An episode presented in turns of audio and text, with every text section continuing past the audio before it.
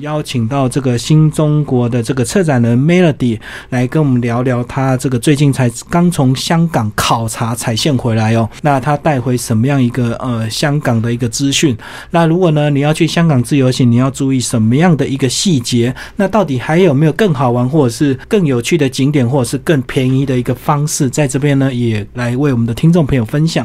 那非常高兴邀请 Melody，嗨 Melody，好，好，主持人以及各位听众，大家好，我是新中国的 Melody。好，那 Melody 呢，跟我们介绍一下香港，很多人都去过了，那我们，所以我们到底今天要介绍什么？啊，大概再帮大家回想一下哦。那其实香港是一个呃自由行一个出街非常适合的一个城市，因为台湾到香港的话，其实呃机程只要一个多小时。那么呃香港其实麻雀虽小五脏俱全哦。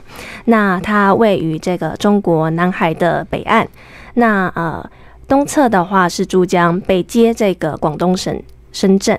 那西隔珠江、澳门，全境是由这个香港岛、跟九龙以及新界所组成哦。那呃，这个部分其实香港的面积远小于台湾，那台湾的面积还比香港。大了二十九倍之多。那香港的人口呢，其实是七百万，在这个小小的面积上啊，是非常的一个密集的。那虽然呃自由行的部分，大家都说呃其实去三天四天就差不多了。其实以我的经验来说，其实呃三四天我觉得还有点玩不够。所以其实香港有点像台北市这样一个高度发展的一个都市，对不对？没错。那以台北市来讲，等于走到哪里都有这个地铁或者是捷运或者是公车，所以那相对这个治安也比较良好。所以其实香港是有点像台北市，对不对？没错，它十分的密集，而且你会发现这个高楼大厦其实就在你眼前，你抬头马上就可以看到它的顶端了。所以这个香港的这个它的楼房啊，比台北市又密集更多啊。所以如果你有密集恐惧症，你会看的会非常害怕。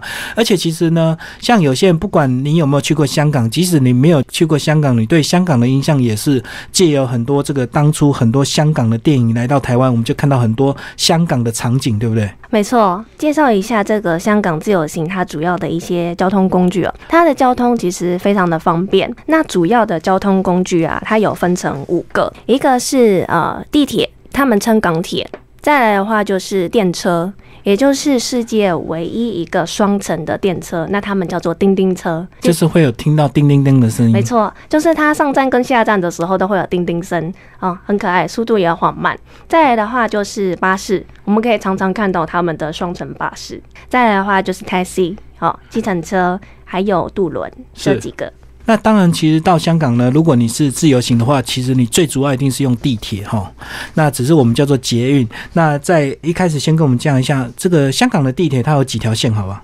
香港的地铁哦，其实它主要分六条线。那它有一些主要的点哦，基本上像是左侧的大屿山这边有机场快线，可以到这个迪士尼这一区很方便。再来的话呢，香港岛以及新界这一区。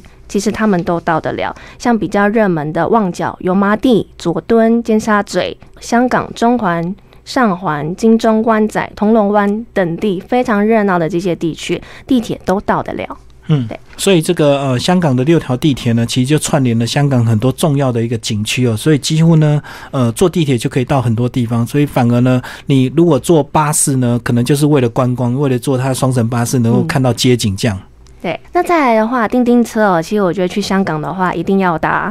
那其实它只有在香港岛的北部哦这边的沿线，从上环、中环一直到铜锣湾北角这一段。那我觉得不管是拍摄或者是去体验哦，都别有一番风味。因为真的刚刚提到，这是世界唯一的一个双层的电车。嗯，我们今天呢，呃，也会为听众朋友介绍一些七加九的一个行程哦。那我们先把一些香港人跟我们这个台湾人的一些呃生活习惯跟我们呃介绍一下，好不好？因为香港过去被英国殖民，那后来回归中国之后，所以他们等于是在这个香港人身上又有西方又有中国的一个文化的一个特质，所以呢，有时候我们就会看到他们一些生活习惯跟我们好像很像又不太像。嗯。其实我想要提的是两个跟台湾明显不一样的地方，去旅游的时候特别要留意。譬如说，在港铁搭手扶梯的时候，其实要特别留意一下，它的速度是比台湾要。快的，我觉得蛮多的。对，那为什么他们速度要快这么多？因为他们的生活节奏嘛。其实我不太知道它确切的原因是什么，但是我觉得要怎么去呃去辨识它真的速度的快慢，我去稍微做了一下资料的小小的调查。譬如说台湾的捷运的地铁手扶梯哦，那它的呃分数也就是每分钟的速度。大概是三十公尺。那么在日本东京呢，其实它的手扶梯出场的速度也是一样是三十公尺，但是它会有一些些微的调整。譬如说，它在呃坡度比较缓慢一点的地方，它可能会把这个分数提升到四十五公尺。是。那如果在这个东京比较呃繁荣的一些百货公司、人潮比较密集的这个地方，它会把它调整成二十公尺。所以呢，二十到四十五公尺是东京这边常有的一个速度。那香港的。话其实几乎不管到哪边，它都是四十五公尺，好，远高于台湾的这个三十公尺。就是不管它的这个坡度的斜或是缓，一律都是用四十五公尺的这个高速在运行。没错，所以那我们做资料的时候发现，哎，好像有一个地方还更厉害，是新加坡。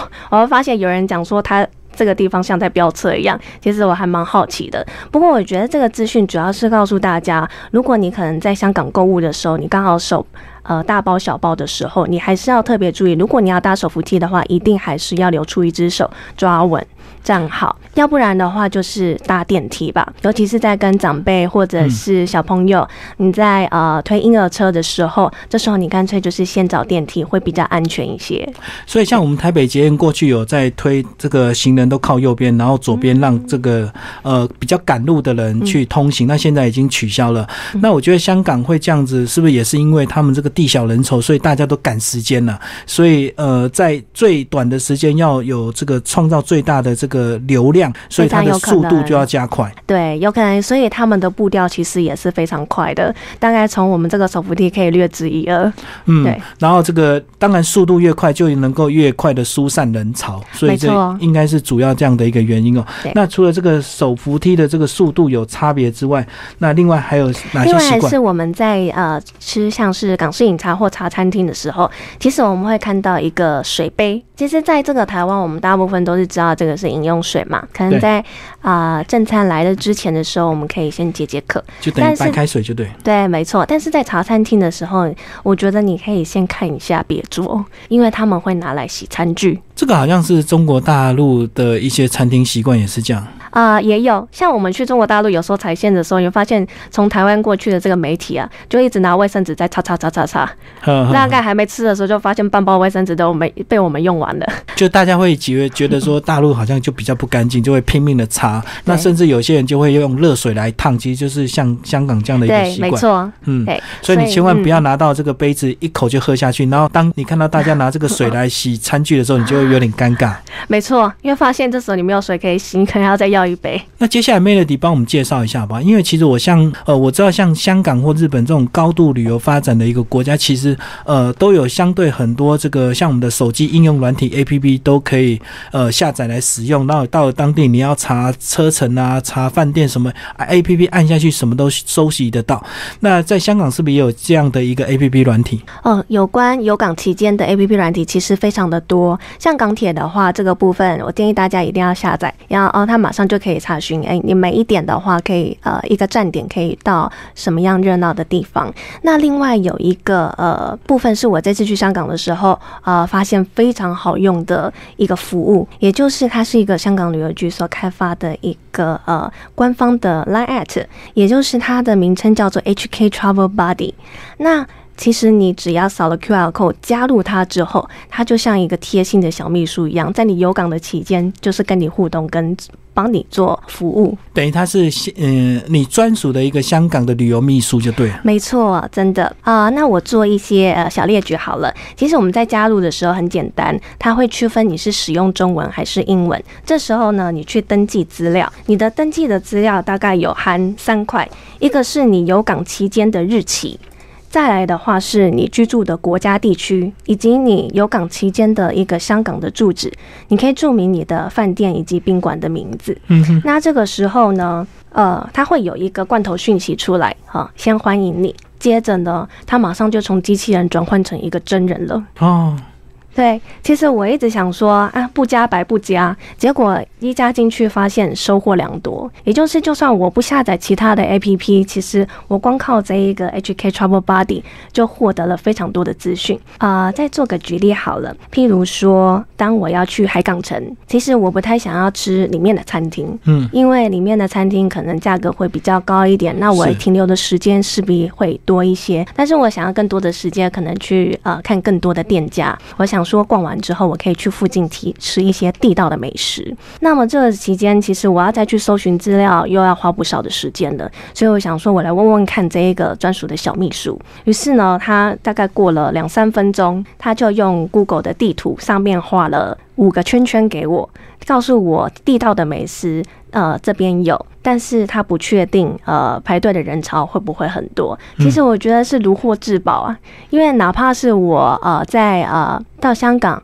之前去做作业的话，也不见得能够查到这么地道的这么详。细的一个细节，没错，而且他所呃指的点其实刚好就已经在附近了，嗯方便我可以快速的过去。等一下，这个 Melody，你为什么会发现知道它是用机没错，李大哥也变成真人？好聪明，这真的是一个关键。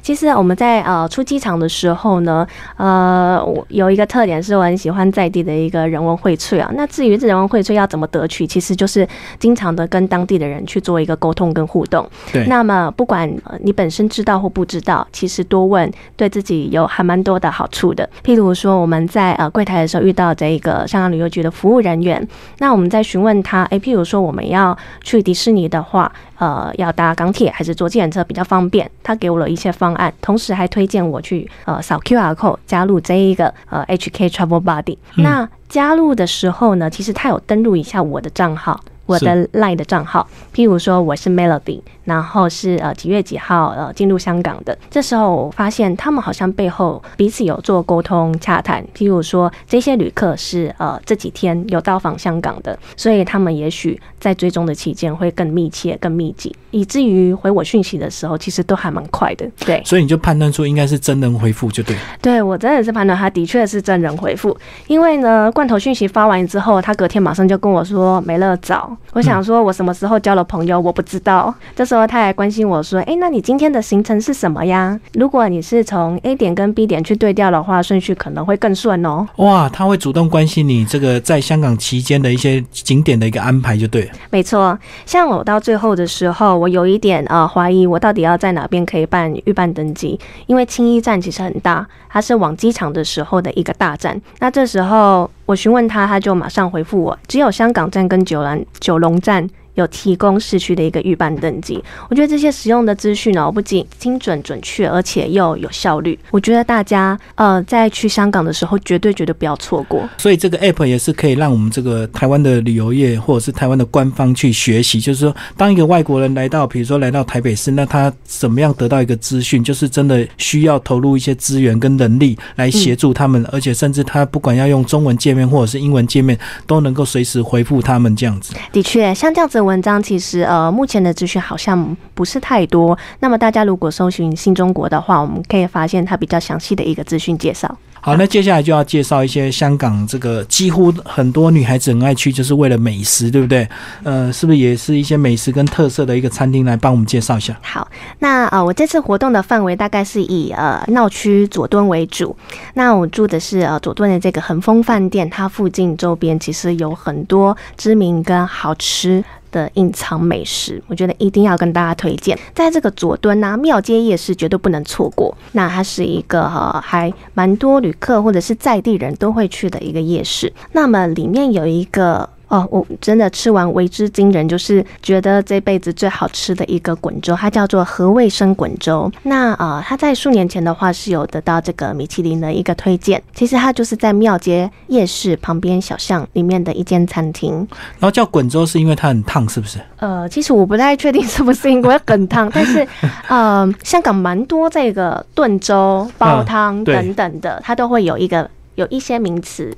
所以这个呃滚粥就是它特有的一个名词。那它里面到底有什么料？因为我看到你这个照片看不太出来里面到底有什么丰富的一个食材。这里面呢，我记得它的是鱼四宝。那这里面有鱼的很多个部位，嗯譬如说鱼下巴或者是鱼鳍、鱼标等等的部位。那其实它是之前有去爆炒过，然后爆香过？再放到这一个呃粥里面，而且它的粥其实是有调味过的，那不用再加任何的佐料，其实它调的刚刚好，嗯嗯，香味十足，而且其实非常的营养。好，那重点是价位到底怎么样？啊、其实香港的食物的价位是比较高一点的，即使在夜市还是比较高，对不对？以我们的这个消费水准来讲，对。嗯，那这样一碗粥的话，折合台币大概是两百多元。嗯但是其实你看，它还有透米其林帮忙推荐过，而且它又美味。其实我觉得 CP 值是还不错的，值得一尝。滚粥，再来的话，其实附近有一间非常有名的这个澳洲牛奶公司。那澳洲牛奶公司其实它最有名的是炖奶，是它的招牌。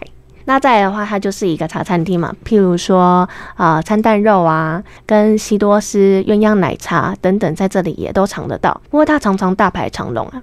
哦，所以澳洲牛奶公司是一家店面，就对了，对，没错其实。它名字叫牛奶公司。可是啊，呃，像它旁边有一间益顺炖奶，他们的招牌也都是炖奶。其实它的口感会跟奶酪有一点相近。就是比较浓稠的牛奶，然后有点像奶酪这种感觉。对这样的口感，很多人爱吃，但是对于肠胃敏感的人，我会建议，呃，也许你可以在呃晚一点，譬如说要入睡前吃，或者是呃，譬如说我住在的是这个佐敦嘛，就在庙街夜市旁边而已。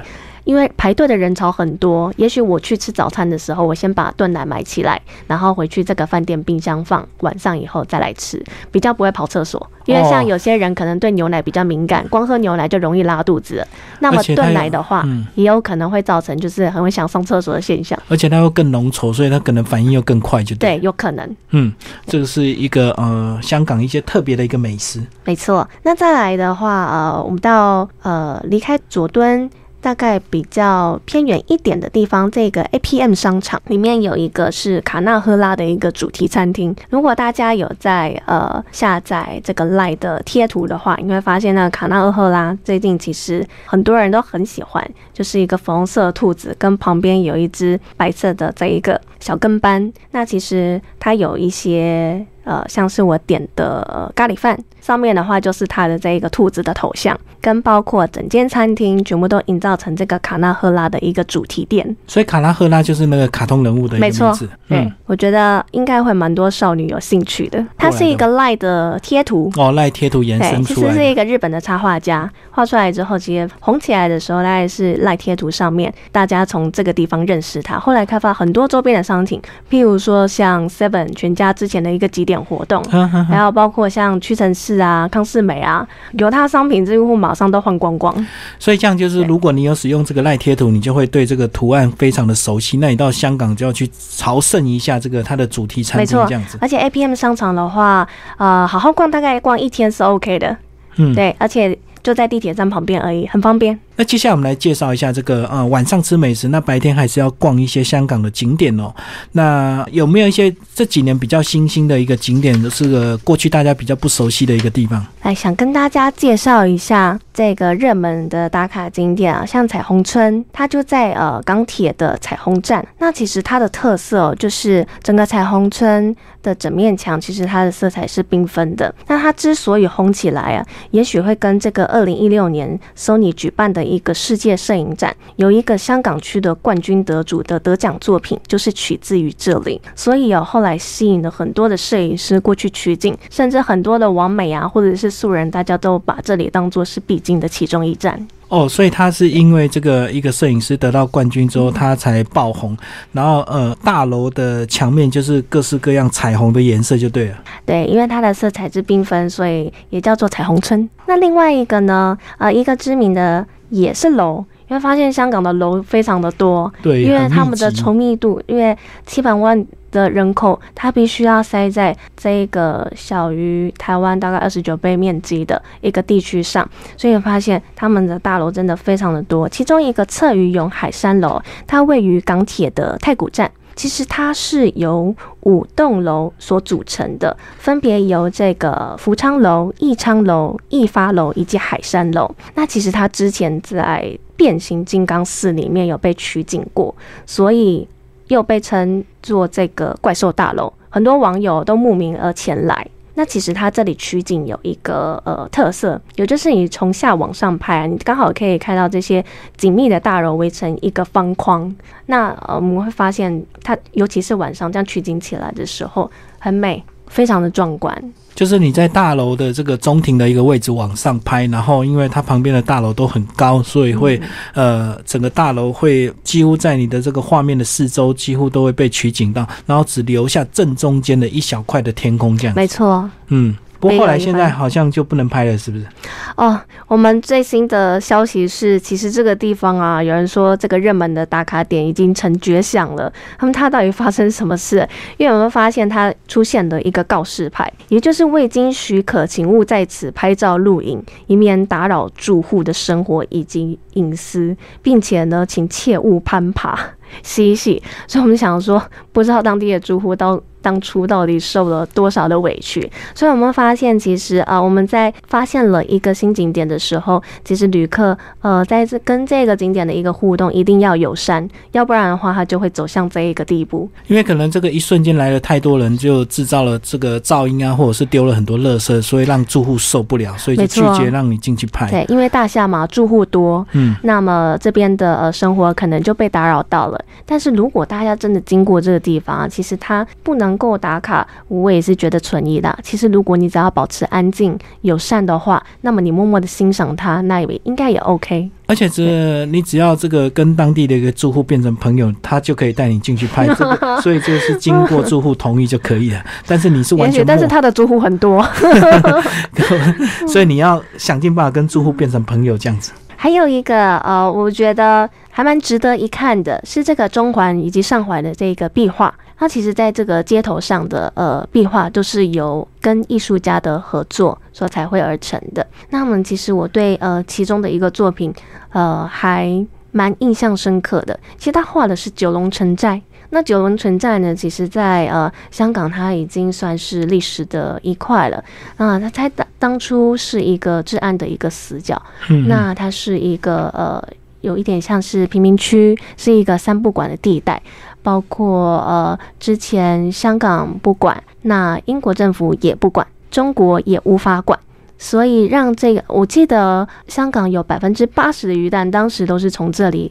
而产出的，那其实这一个历史的一块，它现在已经被拆除了，后来成了一个公园。那这个彩绘呢，其实将一个非常黑暗跟一个呃落后的地方，把它画得非常的缤纷可爱，在这个墙面上，我觉得还别具一番意义。那其实还有蛮多的作品呢，边走边逛，其实也都欣赏得到。哦，所以它有点像我们台湾很多这个彩绘村，就是把一块这个很一般的一个墙壁变成一个艺术作品。那你刚刚介绍这个。会让你特别感动，是因为这栋建筑过去是三不管地带，然后可能本来是很灰暗、肮脏的一个墙面，可是透过他的一个艺术家的一个手法，赋予它很多彩色亮丽的一个画面，所以会让人家感觉特别感动。这样没错，会让人觉得很耳目一新。但是在这里呃拍照的时候要特别留意一下，它是一个山坡。但是上面也有车潮跟人潮，所以你在拍摄的时候务必一定要小心，就是不要拍的太专心，你还是要没错，一定要注意安全。嗯，对。好，这是一些比较新兴的一个呃打卡的一个景点哦。另外还有一个地方要留意一下，因为其实香港是一个山多平地少的地方，那如果你在步行的时候，可能会经过很多的小丘，一定要穿好走的鞋。嗯嗯。如果穿有跟的鞋，你就会走起来比较辛苦。你一定会想再买一双。好，买一双运动鞋。这是一个新的景点，那 接下来介绍一些传统的景点，好不好？海港城啊，其实是呃，没去香港。都应该会去逛的一个商场，其实它是全港最大的一个商场，面积有十九万平方公尺，有五个区域所组成。其实你永远都逛不完，但是我觉得你可以分次去，都可以去瞧瞧看。那它旁边其实就紧邻的这个维多利亚港，维多利亚港呢，呃，它在这个夜景峰会里面，呃，被颁为是世界的三大夜景之一。其实这个世界三大夜景哦，它被颁发过两次，但是香港是唯一一个。在两次颁布里面都是基本的成员。那第一次颁布的这个三大夜景就是香港、韩馆以及意大利的那不勒斯。第二次的话是香港、长崎以及法国的摩纳哥，所以你会发现，其实呃，维港呢，不管是在这个景致以及这个经贸意义上，都别具有一番呃代表性。那其实维多利亚港的夜景呢，听众朋友，如果你没去过，你只要看过香港电影，很多画面都是从船上往这个陆地拍的，那一整片的这个高楼大厦就是维多利亚港的夜景。没错，而且呃，附近的临近酒店，有些看到这个海港，其实就非常的浪漫。嗯嗯，对。再来还有一个是呃，也是在维港周边这一带哦，就是你走着走着都会经过，譬如说半岛酒店以及一八八一的这个海利公馆啊，一八八一海利公馆这部分它之前是一个古迹，也就是前水警总部，那它呃之后被了呃一个私人的民间企业买下来，它经营把局部。呃的地区开发成商场，那有局部的地区是开发为餐厅，还有部分的话是开设为旅馆。那这个地方其实它有着浓浓的这个维多利亚时代的一个建筑的特色。当地呃，我们过去的时候有很多人在那边做外拍，不管是完美或素人，或者是刚毕业的大学生，也带着他的学士服去留念。那它的二楼呢，有一个时间球塔。这个时间球塔在当时其实是拿来做报时使用的，我觉得也是别具一番意义哦。因为呃，在这个维多利亚港上，从各国来的一个船只，当他们要调整时差的时候，就是以这个时间球塔为准，将这个时间调整成香港的时间哦。所以可以去欣赏看看它的一楼、二楼以及商场。就一八八一海利公园，对，没错，而且它在圣诞节的时候也特别的漂亮，晚上的时候有很多这个圣诞装饰，特别美。那接下来这个，我相信很多人到香港都是为了去迪士尼玩哦。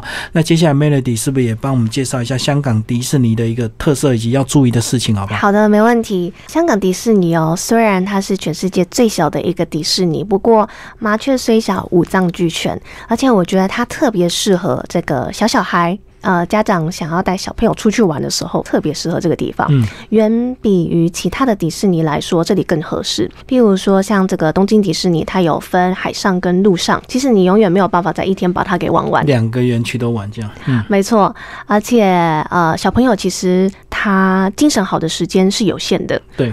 当你玩了一个地方累了，其实你可能就会陪他休息。那其实能够再继续玩的时间很有限。但如果你买了一个贵贵的门票，又只能玩一个点的话，那我会觉得倒不如你直接去香港迪士尼，大概 CP 值会更高。我们有一个文章是这一个呃，全世界的迪士尼比一比。在新中国里面还蛮受欢迎的，大家也可以去了解一下。上面我们有注记它的面积、呃门票，还有他们的特色。好，那这个要进去迪士尼之前，当然一定是要买门票。那 Melody 是不是帮我们介绍一下这个门票？除了现场买之外，还有什么一个方式能够买到比较便宜的门票？嗯，其实有一些行程的包套，它会是机加酒加上门票，甚至呢还会包上这一个八达通卡。的一日游以及这一个电话卡，那电话卡的话也是可以做 WiFi 的使用，所以说这一整个包套起来呢，它非常的方便，是你不用再去各个联航网站去订票，或者是各个饭店的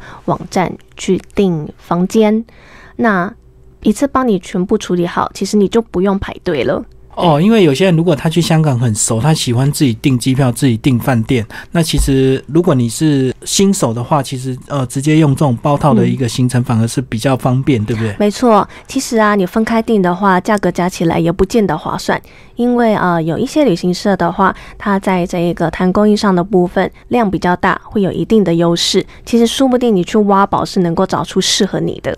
哦，所以这个呃，到香港迪士尼就是不是传统只有机票加酒店，它还有机票加酒店加门票，像刚刚讲的还包地铁票，还包这个电话卡这样子。那他们贴心的地方，其实他们也会注意一下这一个机加酒方案里面，你夏季的时间，如果你夏季时间比较晚的话，他付的就是两日的门票，你也不用加价。那如果你的夏季时间比较早一点的话，就是一日，但你也一定会玩到饱。就是如果你是呃下午或到晚上才到的话，他就付今天跟明天的一个门票。没错，嗯，对。那一般这样子的行程是不是大概都三四天？好像很少更多天数的一个机加酒，对不对？差不多就是三四天，就是大概五六日这样三天或四天。对，当然也有平日出发的。嗯，对，那价格也会不一样。相对平日人比较少的话，价格也会稍微低一些。哦，所以如果你有办法这个平日去的话，这个还会、还可以买到更便宜的一个套票如。果你要消年假的话，也很适合。好好，那我们刚刚解决完门票之后，再来就是到迪士尼进去有没有什么要注意的一个事项？有的，呃，尤其在你入园的时候啊，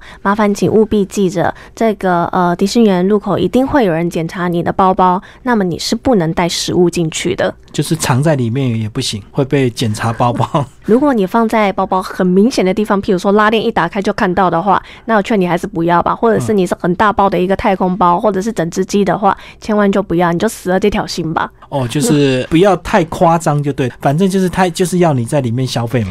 对，没错。嗯要不然的话，就是出发前的话，你大概可以先用一餐，然后再进园区里面去做消费。那呃，有一个部分是饮料。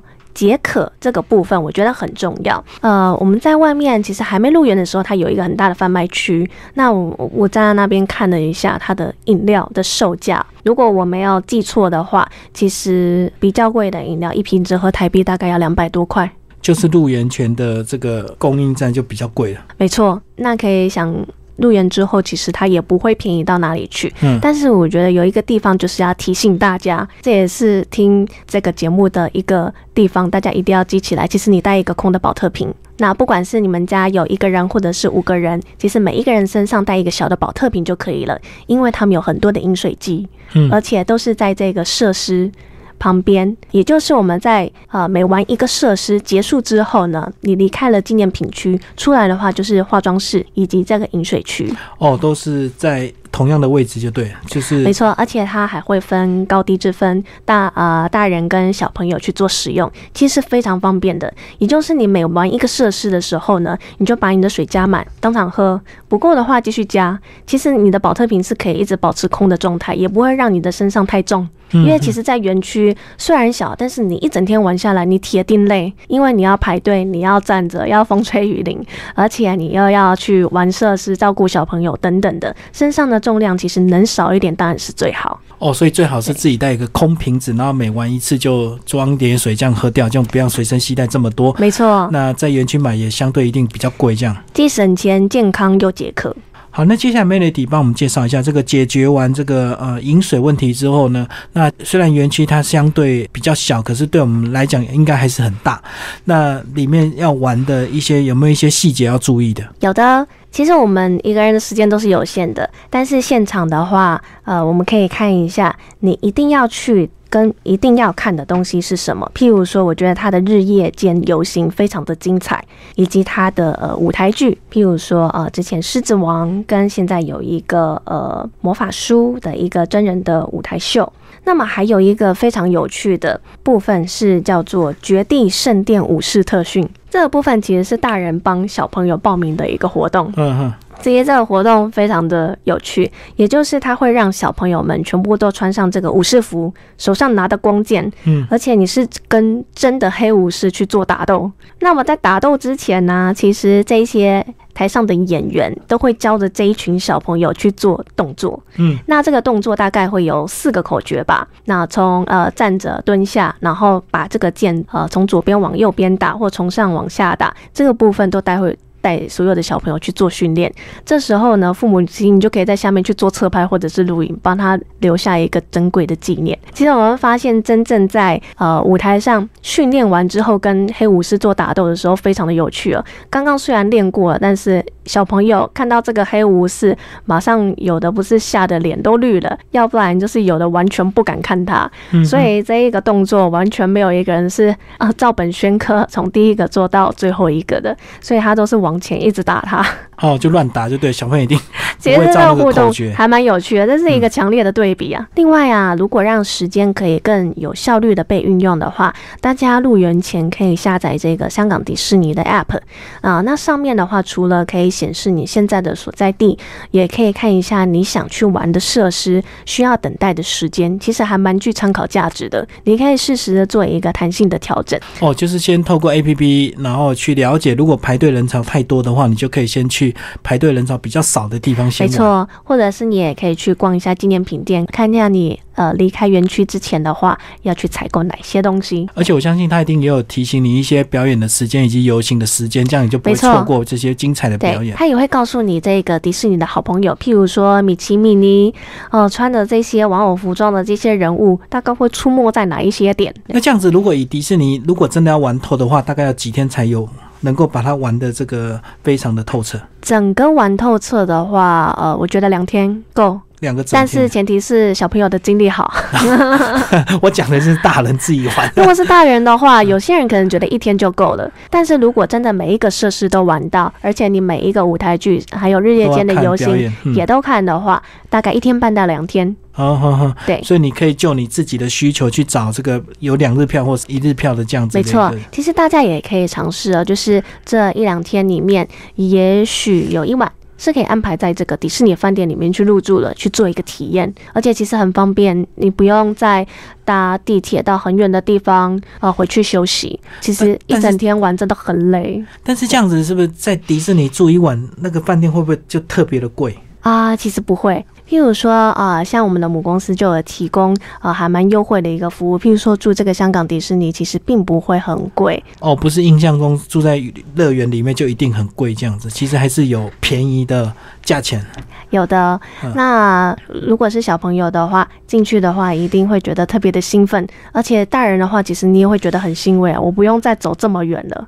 嗯，对对的，而且晚上的时间就可以充分的在园区里面逛一逛。没错，而且在一个饭店里面的话，其实也会设有纪念品店。如果你在园区里面还没有买完的话，其实你在饭店里面去呃购买的话就可以了，也不用再大包小包的拎着这么远。是，那 Melody，那像这个刚介绍完这个可以在迪士尼去住一晚哦，所以更能够掌握时间。那到迪士尼玩有没有一些特殊的月份或特殊的季节是可以配合他们的一个节庆的？嗯其实迪士尼在不同的时节都会有一些不同的活动，譬如说，呃，近期的有，呃，从三月十五到六月二十的话，是这个迪士尼这个春日嘉年华，那呃，他们会放一些彩蛋。的装饰跟包括这整个美国大街都会有一些不一样的声光投影。那我去的时候呢，其实刚好在这个圣诞节嗯，的时分。那美国大街上的话，其实就有这个飘雪的体验，也就是啊，如果你是一个想玩雪又想拍雪，但是又不想冷死的人的话，其实你超适合去香港迪士尼的，因为这时候它就会撒很多的这个雪花泡沫下来，会让你非常的有感觉。就模拟那个情境就对了。没错，再加上它的一个声光音乐效果啊，会让人觉得哦，这些大人小孩都觉得到了另外一个世界，非常的梦幻。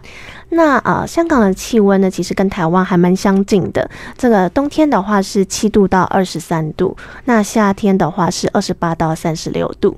对，其实呃不会有太大的差异，其实是还蛮宜人舒适的。嗯，好，那最后 Melody 帮我们总结一下，这个到香港还有没有特别要注意的事情？包括它使用港币也是在台湾可以先换吗？可以在呃银行可以先兑换，再去过去做使用。好，那 Melody 像我们这个台湾有一些百货公司啊，它有时候都会举办所谓封馆的一个呃活动哦，甚至叫做 VIP 之夜哦。所以这个呃，在这个特定时段，只有特定的贵宾才能够进园。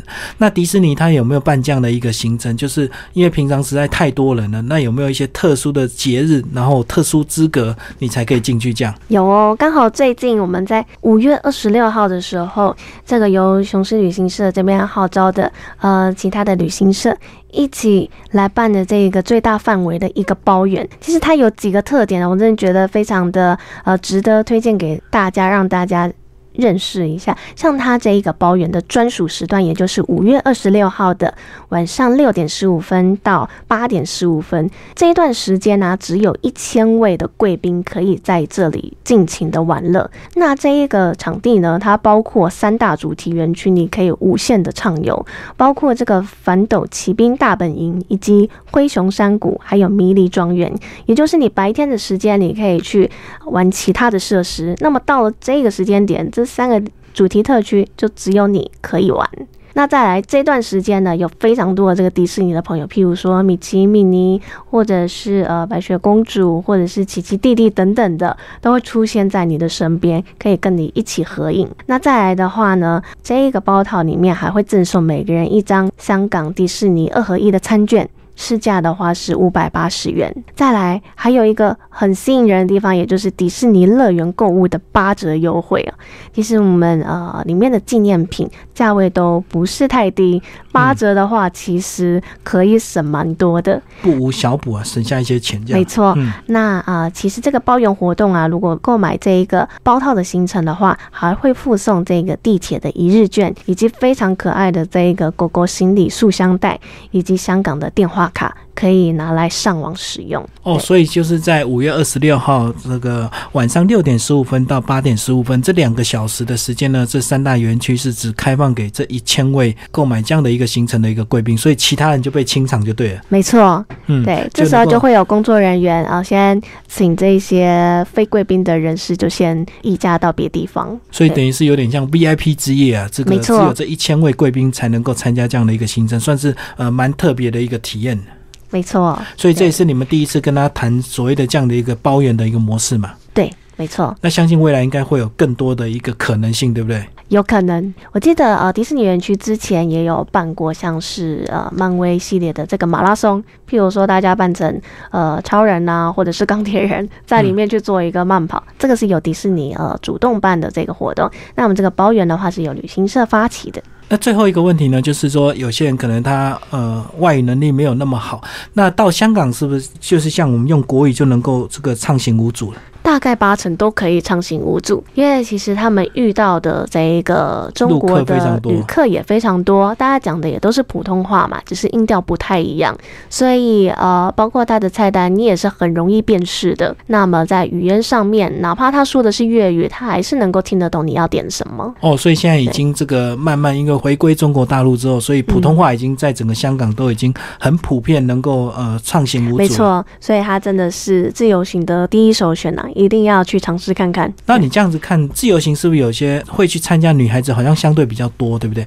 我很少听到男生去香港自由行，好像都是女孩子结伴去香港自由行。也有啊，其实香港有一些三 C 商品好像也还蛮便宜的。哦是，那因为女生会喜欢去，当然就是为了购物啊，或者是去吃美食啊。好像男生就是比较这方面兴趣比较不 没有那么其实他们的呃也有一些特色的呃设计的餐厅跟酒店也是可以去体验的，像他们夜生活，像兰桂坊以及新界这个部分也有赛马。嗯嗯嗯。其实我之前在呃跟这个公司的线控聊天的时候，我们想说，其实妈妈可以带着小朋友去迪士尼，爸爸你就可以去赌赛马了。哦，对对对，而且这个我就想到这个迪士尼，呃，那很多这个亲子家庭就很适合，而且去香港这个自由行这个机加酒大概都三天两夜或四天三夜，所以对你的工作或生活也不会影响太大。轻松无负担。嗯嗯，不用像大陆这一去去八天十天这样子，呃，工作家庭都比较不好照顾。没错。好，那最后 Melody 帮我们稍微做一下总结，好不好？这个如果这个听众朋友有兴趣要到香港自由行，那他们呃除了听我们这一集的节目之外，另外还有什么样的一个资讯可以帮助他们提前去做一个准备？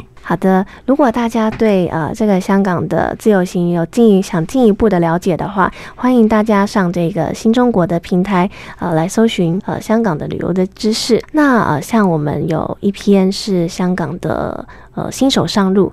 的第一次的旅行攻略这个部分呢，其实你一搜寻的话，按关键字像是香港自由行，应该第一页就可以找得到我们的。好，非常感谢我们的新中国策展人 Melody 为大家介绍香港自由行。好，谢谢。好，谢谢。